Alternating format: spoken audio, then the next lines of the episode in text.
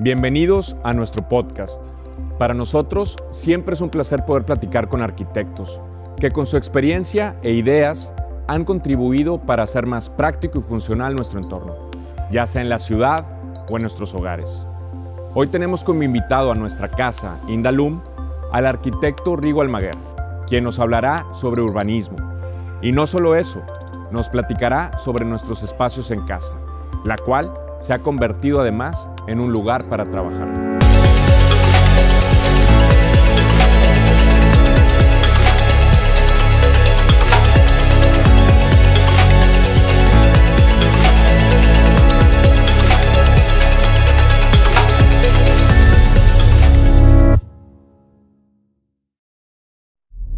Buenos días, bienvenidos. Hoy nos acompaña en Indalum Rigoberto Almaguer, arquitecto, y vamos a platicar un poquito acerca de urbanismo. Rigo, bienvenido. ¿Cómo estás? Muchas gracias, muy bien. Este, gracias por la invitación. Gracias al equipo de Indalum. Em, está impresionante aquí el, el, espacio y las, las instalaciones. No, no, tenía la dimensión de esto. Está impresionante. bienvenido, pues esta es tu casa, esta es tu casa, Rigo, y, y pues nos da mucho gusto recibirte y poder platicar contigo acerca de urbanismo. Platícanos, eh, eh, de este tema. ¿Qué, ¿Qué, nos puedes platicar acerca de ti primero y luego ya pasamos al tema de urbanismo? Ok. Este, bueno, yo soy arquitecto por la Universidad Autónoma de Nuevo León. Tengo una maestría este, por la UPC en gestión urbana de la ciudad. Em, eh, se llamaba Future City Managers, el, el, el diploma, bueno, el, la especialidad. Y este, tengo un despacho que se llama Workshop desde el 2007, ya tiene 14 eh, años. Este, doy clase en el TEC, en la materia de proyectos 4 este semestre. Eh, he dado varios talleres ahí desde el 2009. Y este, en la oficina hacemos proyectos de todo tipo, residenciales, comerciales, interiores, este, oficinas. Eh, y algunos planes maestros a nivel urbano. Y mm, dentro de toda esta, eh, estas disciplinas, lo que más nos apasiona de alguna forma es como el, la, los, los, eventos en las ciudades, ¿no? O sea, lo que pasa en las ciudades con, con, la, con, la, gente que lo habita y cómo se maneja la ciudad, la movilidad y demás. Este, Sí, un, poquito más eh, eh, orientado al, al, al, urbanismo o, o, a lo que pasa en las grandes ciudades, ¿no? Eso, eso es como que algo que me apasiona a mí personalmente. En la oficina no hacemos muchos proyectos de ese tipo. Este, nos toca más a nivel como eh, master plan de vivienda y cosas más pequeñas, no a nivel pues de ciudad, o sea, de, de hacerlo como desde una perspectiva macro. De macro, exacto. Y el tema de, urbanismo es como muy complejo. Eh, en los 90 surgió el nuevo urbanismo como una variable donde se dieron cuenta que realmente el, enfoque de la ciudad tenía que ser al, usuario. Y hubo una muy mala concepción de las ciudades, del urbanismo, en los primeros principios del siglo XX, cuando empezaron a ver estos, eh, los autos y la ciudad en sí está diseñada en base a la medida del auto, ¿no? las, las, vialidades, las, los estacionamientos, incluso las, las normas de, de, las ciudades están enfocadas completamente a, ves los edificios, la, la, estructura del edificio que ves en cualquier lugar está dominada por a ver cuántos carros caben en su base y eso define el molde del edificio. ¿no? Claro, o sea, la, la arquitectura cambió a raíz de cómo se mueve la gente, ¿no? Exacto. Y derivado de esto, pues te das cuenta que muchas de las ciudades tienen carencias de movilidad, de espacio público, de banquetas. Y... mala planeación o, un crecimiento mal, mal planeado, ¿no? También muchas veces, o, un crecimiento tan acelerado que no alcanzó a planearse de manera adecuada, puede ser. Sí, o, malas políticas públicas, este, totalmente enfocado a, una regla que, que la verdad es que tenemos, ese es un mal necesario, ¿no? El automóvil. Eh, no hay otra forma de moverse en esta ciudad, aquí en, en, en, la ciudad de, en área metropolitana de Monterrey, porque no hay un buen sistema de movilidad, no hay banquetas amplias, el clima no ayuda mucho y además que la gente, hay esta falta de cultura tanto vial como este, de transporte de público. transporte público que no se sube a un camión y no se va a bajar del auto y muchas cosas de ese tipo, ¿no? Sí, claro, el, el mismo metro, ¿no? Te ves a, o- otras ciudades donde tienen unos metros muy eficientes, donde tienen trenes, donde tienen, eh, eh, como dices tú, también camiones donde se puede mover con mayor facilidad. Y aquí no estamos acostumbrados a eso, ¿verdad? Sí, no, aquí tenemos tres líneas de metro a medias. Este, bueno, son dos y una que, que apenas tiene 10, 12 años que, que ya van a abrir, ¿no? Sí. Este, pero en ciudades de primer mundo, no, ni siquiera de primer mundo, tienen un sistema de metro bastante eficiente, este, que mueve mucha gente. Aquí la, la verdad es que mucha gente se mueve en metro, pero no, incluso con la poca cantidad de, de- de rutas y de vías, este, de estaciones, ni así se dan abasto con la cantidad de gente. Sí, claro, no, es, es- es muchísimo y no está tan eficiente y lo tiene que complementar con otro medio de transporte. O sea, no, no puede ser el único medio de transporte, ¿no? Sí, está están los taxis, están los Ubers, están las, los camiones, están... Pero aún así seguimos muy rezagados en temas de transporte y de movilidad. Claro. Este, es un tema medio complejo. Y, y- y- y para, para adentrarnos ahí un poquito lo que es urbanismo en sí, eh, ¿qué, es, qué es necesario, qué tenemos que tomar en cuenta para, para, para conocer cómo se debe desarrollar un, un plan urbano o un, o un urbanismo eficiente o, o- o adecuado? Pues hay varios planes que se están ejecutando en la ciudad actualmente, este, varios distritos, les llaman distritos. Está el distrito Tec, está el distrito este, Armida, hay distritos, eh, eh, ¿cómo se llama el otro que está ahí por eh, la calle em, donde está Arboleda? Ah, sí, Eh, todo lo, de, todo lo de Arboleda, lo de acá de Cordillera, aquí en, ahí Sí, en el Santa distrito Catarina Valle también. Poniente. Entonces, son estas nuevas maneras, lo que decía, te decía que en los noventas este, hubo este nuevo urbanismo, este nuevo término de nuevo urbanismo, que el enfoque está, eh, eh, voltea un poco más, o mucho más al usuario. Entonces, completamente le, le reduce el espacio al auto.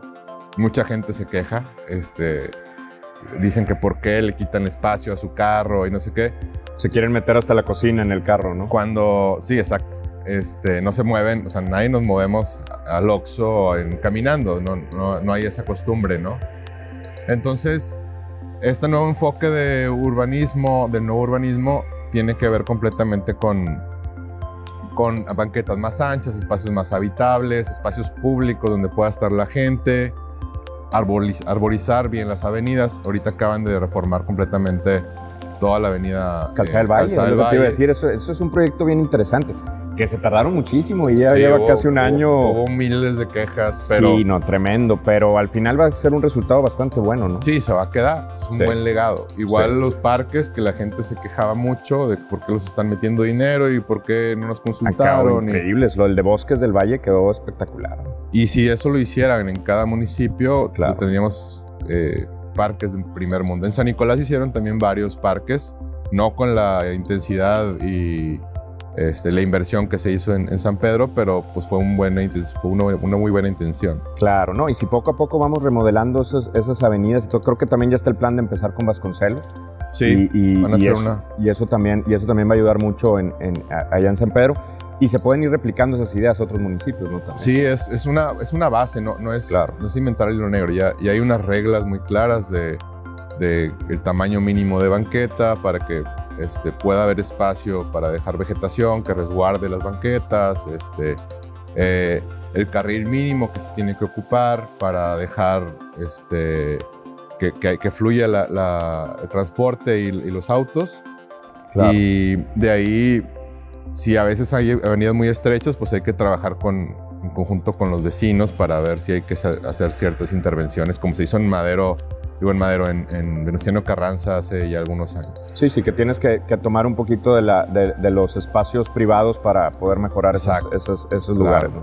Y, y todas esas eh, reglas o esos, o esos usos son mejores prácticas que se toman de todo el mundo. Eh, eh, ¿De dónde viene esa, esa, esa forma de, o esos elementos que tenemos que tomar en consideración para, para mejorar o para tener un Sí. buen urbanismo? Pues hay muchos casos de estudio siempre. Ok. O sea, siempre se voltea a ver. En mucho tiempo los, Mo- Monterrey estuvo volteando a ver lo que hacían en Barcelona y en Curitiba, como, como este, mejorar, des- mejoras de espacio público, mejoras de intervenciones puntuales en, en- de ciertas zonas. Por ejemplo, partiendo de lo que pasó en el Alex en 2010, este, que se cayeron, bueno, varias de las vialidades este, colapsaron y se cayó por, por, porque se, se llenó el, el, aforo del, del, río Santa Catarina. Que incluso hasta se cambiaron los sentidos de las calles. Cambiaron las vialidades. Eso me hace que ayudó muchísimo, ¿no? Pues alguna gente parece que sí, pero otra gente dice que no. Pero hubo, una, hubo un área de oportunidad enorme que no se, no se aprovechó. Claro en lugar de haberle invertido otra vez a hacer estos puentes, y, incluso siguen haciendo puentes, sabiendo que se puede volver a, caer con, una caída fuerte de, lluvia este, o algún huracán, eh, pudieron haber implementado algún sistema nuevo de transporte, aprovechando esta columna vertebral, este, dado que se generó una superinversión en, en, calles, ¿no? Y también está este eh, el tema, partiendo de, lo que pasó ahí, eh, hablando otra vez un poquito de lo que hicimos en la escuela con los alumnos, eh, se nos ocurrió con, estaba Agustín Landa, papá, que en paz descanse, y este era súper movido y se le ocurrió, ¿por qué no hacemos un proyecto, pasó lo del Alex, con varios de los salones que estábamos ahí, con los alumnos, en cada, cada salón haga dos o tres proyectos pensando en qué pudiera pasar con el río Santa Catarina. Entonces hicieron cada uno una maquetona y planos y renders y mil cosas. Y Agustín dijo, vamos a plantarnos ahí en el Palacio de Gobierno. Para que vean nuestras ideas. La siguiente clase el lunes, vámonos ahí a las 7 de la mañana y que baje el alcalde y que vea lo que estamos haciendo, ¿no? Y que todas las posibilidades que tiene la, la ciudad. Claro. Y Llegó Sampaio, que en paz descanse, y se hizo mediático. Estaban todas las maquetas ahí donde bailan los, viejitos, abajo ahí del abajo palacio. del palacio. ¿Pero el palacio municipal o el, o el No, el, municipal, el municipal. Que estaba ahí el alcalde. Y llegó Sampaio y entrevistando a Agustín y todos ahí los alumnos y fue... Obviamente los papás han de haber pegado el grito en, el cielo. ¿Qué están diciendo mis hijos ahí de... de, de, protestando. Sí, haciendo, revolucionando ahí la, la ciudad. claro. Y eso al final este, derivó en un proyecto que hicieron los alumnos junto con, con Agustín, este, de la Cátedra Blanca, que era como el, que es el, la clase que, da, que, que, daba Agustín y ahorita lo sigue dando ahí este, Roberto Romero y Agustín Chico, Agustín su hijo. Sí. Este, y en un proyecto que se les dio que se llama, que se llama el SECUBI, el Centro Comunitario Independencia, este, que es un edificio que está puesto ahí en la Independencia, en, en, una zona que estaba deshabitada. Y fue como una intervención ahí de un espacio público para hacer talleres y demás, un centro comunitario. De hecho, perdón, nosotros, nosotros participamos en ese, en ese proyecto. Ah, qué bien. Sí, nosotros participamos ahí en ese proyecto. Nosotros este, estuvimos ahí suministrando el aluminio para todo ese, ese espacio. Qué buena sorpresa. Y, sí, y, ahí participamos con, con Agustín Landa, exactamente. Ah, pues qué padre. De hecho, este proyecto pues, fue emblemático. Fue así como hasta le pusieron bicentenario y mil cosas. Sí. Este, se trabajó express con los alumnos en un semestre y se entregó y se construyó este, el siguiente semestre y los mismos alumnos que hicieron el proyecto después participaron en la supervisión de la obra. Entonces también para los alumnos fue algo muy bueno. Y ese fue un principio de, espacio público que, empezaron a replicar en ciertos lugares, no la misma, la misma obra, pero sí otros proyectos de centros comunitarios en zonas conflictivas. Y eso pues fue un ejemplo que también se, se lo hicieron en Colombia, en Medellín, con, Fajardo. podríamos decir que eso fue como un parteaguas en, en, la forma en cómo, cómo eh, se desarrolló de ahí en adelante el, el urbanismo, la arquitectura, ¿no? Hablando de, de, estos ejemplos sí, claro. que, te encuentras en otros lados, que al, final vas, este, vas plantando en la ciudad, ¿no? O sea, lo de Medellín, lo que se hizo en el río Santa, el río Santa Lucía, que es un poco lo que pasaba en San Antonio con el, con River, el River El River Walk. Claro. Y a veces están bien copiados, a veces están mal copiados. Este, claro. Pero sí, eh, hay muchos ejemplos. Siempre hay que voltear hacia, hacia afuera a ver qué están haciendo para tomar lo mejor, ¿no? Sí, las mejores prácticas. Al final del día hay que, hay que ver qué, qué se puede replicar y qué se puede mejorar, ¿no? Y, poner, y tropicalizarlo un poquito, porque siempre tienes que tomar en cuenta pues, el entorno en lo que lo vas a poner, ¿no? Claro, sí. Siempre hay que tropicalizar. Este, y considerar siempre a la comunidad, ¿no? Porque también de repente llegas, intervienes y el vecino no sabe ni por dónde le pegaron y se queja y no lo van a cuidar al final. Y la idiosincrasia, los usos y costumbres de cada comunidad influye mucho en, esas decisiones, ¿no? Sí, siempre pasa eso, ¿no? Cuando llegan y les imponen un modelo de parque o de algo así sin considerarlos, pues terminan robándose los juegos, este, grafiteando, tirando basura. Pero cuando haces que la comunidad eh, sea partícipe y, que se sientan que ellos fueron parte de los que diseñaron el parque o el edificio o lo que quieras aportarles, pues termina siendo un edificio que cuida a la misma comunidad, ¿no? Claro, lo hacen suyo, lo, lo, lo, lo cuidan, lo, procuran. sí, Exacto. Claro. En el buen sentido. Oye, Rigo, y ahorita con todo esto que está pasando, esta nueva normalidad que nos pegó ya desde el año pasado, ¿Cómo ves tú la influencia de todo esto en, lo que viene en el futuro? O sea, ¿qué, va a pasar con, esa planeación, ese urbanismo, esa arquitectura, ese diseño de los famosos usos mixtos que, han funcionado muy bien? ¿Qué, ves tú para, el futuro eh, eh, después de todo esto? Pues es evidente que pandemia o no pandemia, una ciudad compacta funciona mejor que una ciudad dispersa, ¿no? Claro. Eh, una ciudad dispersa, que es como la ciudad que tenemos, batalla mucho en el sentido de, movilidad, de transporte, de infraestructura, de cómo llevar agua, luz, eh, gas, servicios a estos lugares y cómo mover a esa gente de un lugar a otro, ¿no? Y esos tiempos que son de traslado son tiempos muertos que derivan en, violencia, en falta de atención, en, mil cosas, ¿no? Este, entonces, una ciudad compacta aunque al principio, cuando, cuando empezó la pandemia, lo que pasó en Manhattan, que se explotó la cantidad de, de, mm, casos eh, porque pues, la gente vive en edificios, es una ciudad completamente densa. Em, esto, pues al principio la gente decía, bueno, pues entonces la ciudad compacta y densa no funciona para un tema de pandemia. Pero al final ya que bajó la cantidad y, bajó la curva, este, pues se, pudo descifrar que realmente no es un tema de densidad lo que puede empeorar un tema de pandemia. Entonces, al final es... Em, lo que es preocupante es qué está pasando o qué está pasando con, todo este tema de, los espacios habitables, los espacios de trabajo y los estacionamientos.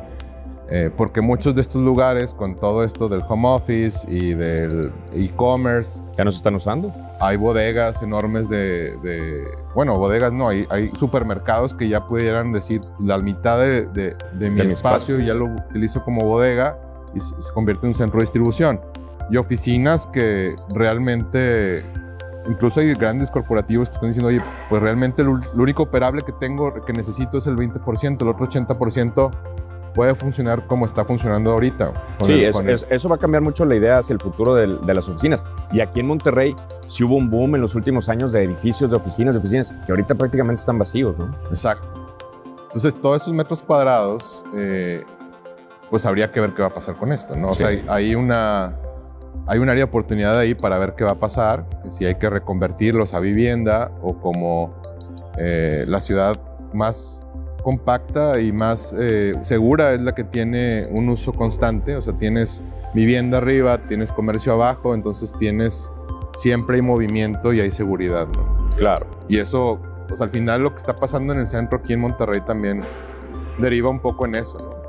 Y, y, por ejemplo, Rigo, todo esto que estamos viendo en el centro de, de, la ciudad, toda esa recuperación de espacios, hacerlos a lo mejor más edificios de, habitacionales, todo eso, eh, eh, ¿Es parte también de esa mejora en el urbanismo de aquí de Monterrey? Totalmente. O sea, creo que la vocación de cualquier ciudad es empezar del centro y el centro se tiene que densificar y, ser mucho más habitable. Mejorar banquetas, eh, sistemas de transporte, darle mucho más prioridad al peatón.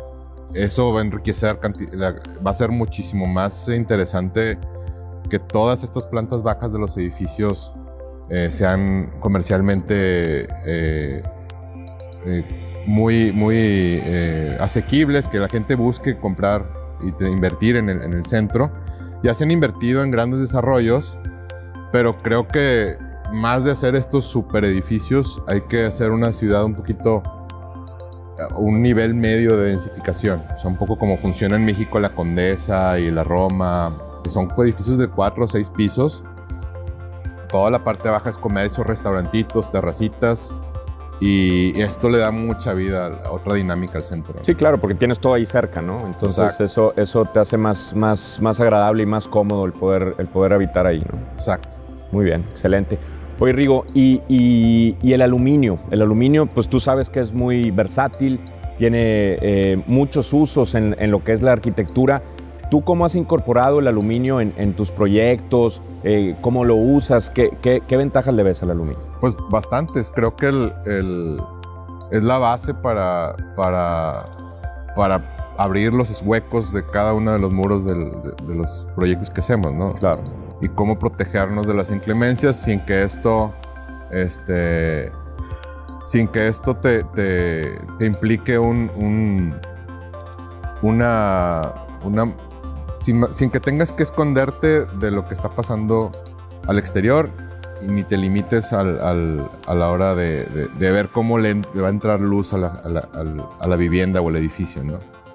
Este, hay mil maneras como de trabajar con el aluminio. Eh, no nada más son las ventanas y los canceles. Creo que también se puede trabajar con fachadas ventiladas, se pueden hacer paneles de, de cielo. O sea, no nada más es el marco que, que, que, rodea un cristal, ¿no? Claro, sí, se pueden hacer louvers, se pueden hacer los, las, los curtain wall systems, todas las fachadas. Sí, los cielos falsos. Exactamente. Este, donde dejas todo aparente, entonces tiene una versatilidad enorme. Sí, sí, sí, y eso te ayuda, a, a como dices tú, a iluminar esos espacios y a, y a, y hacerlos más agradables, ¿no? Exacto, sí, sí, al final estás vistiendo eh, con un material que no requiere mantenimiento, Exacto. requiere mantenimiento mínimo.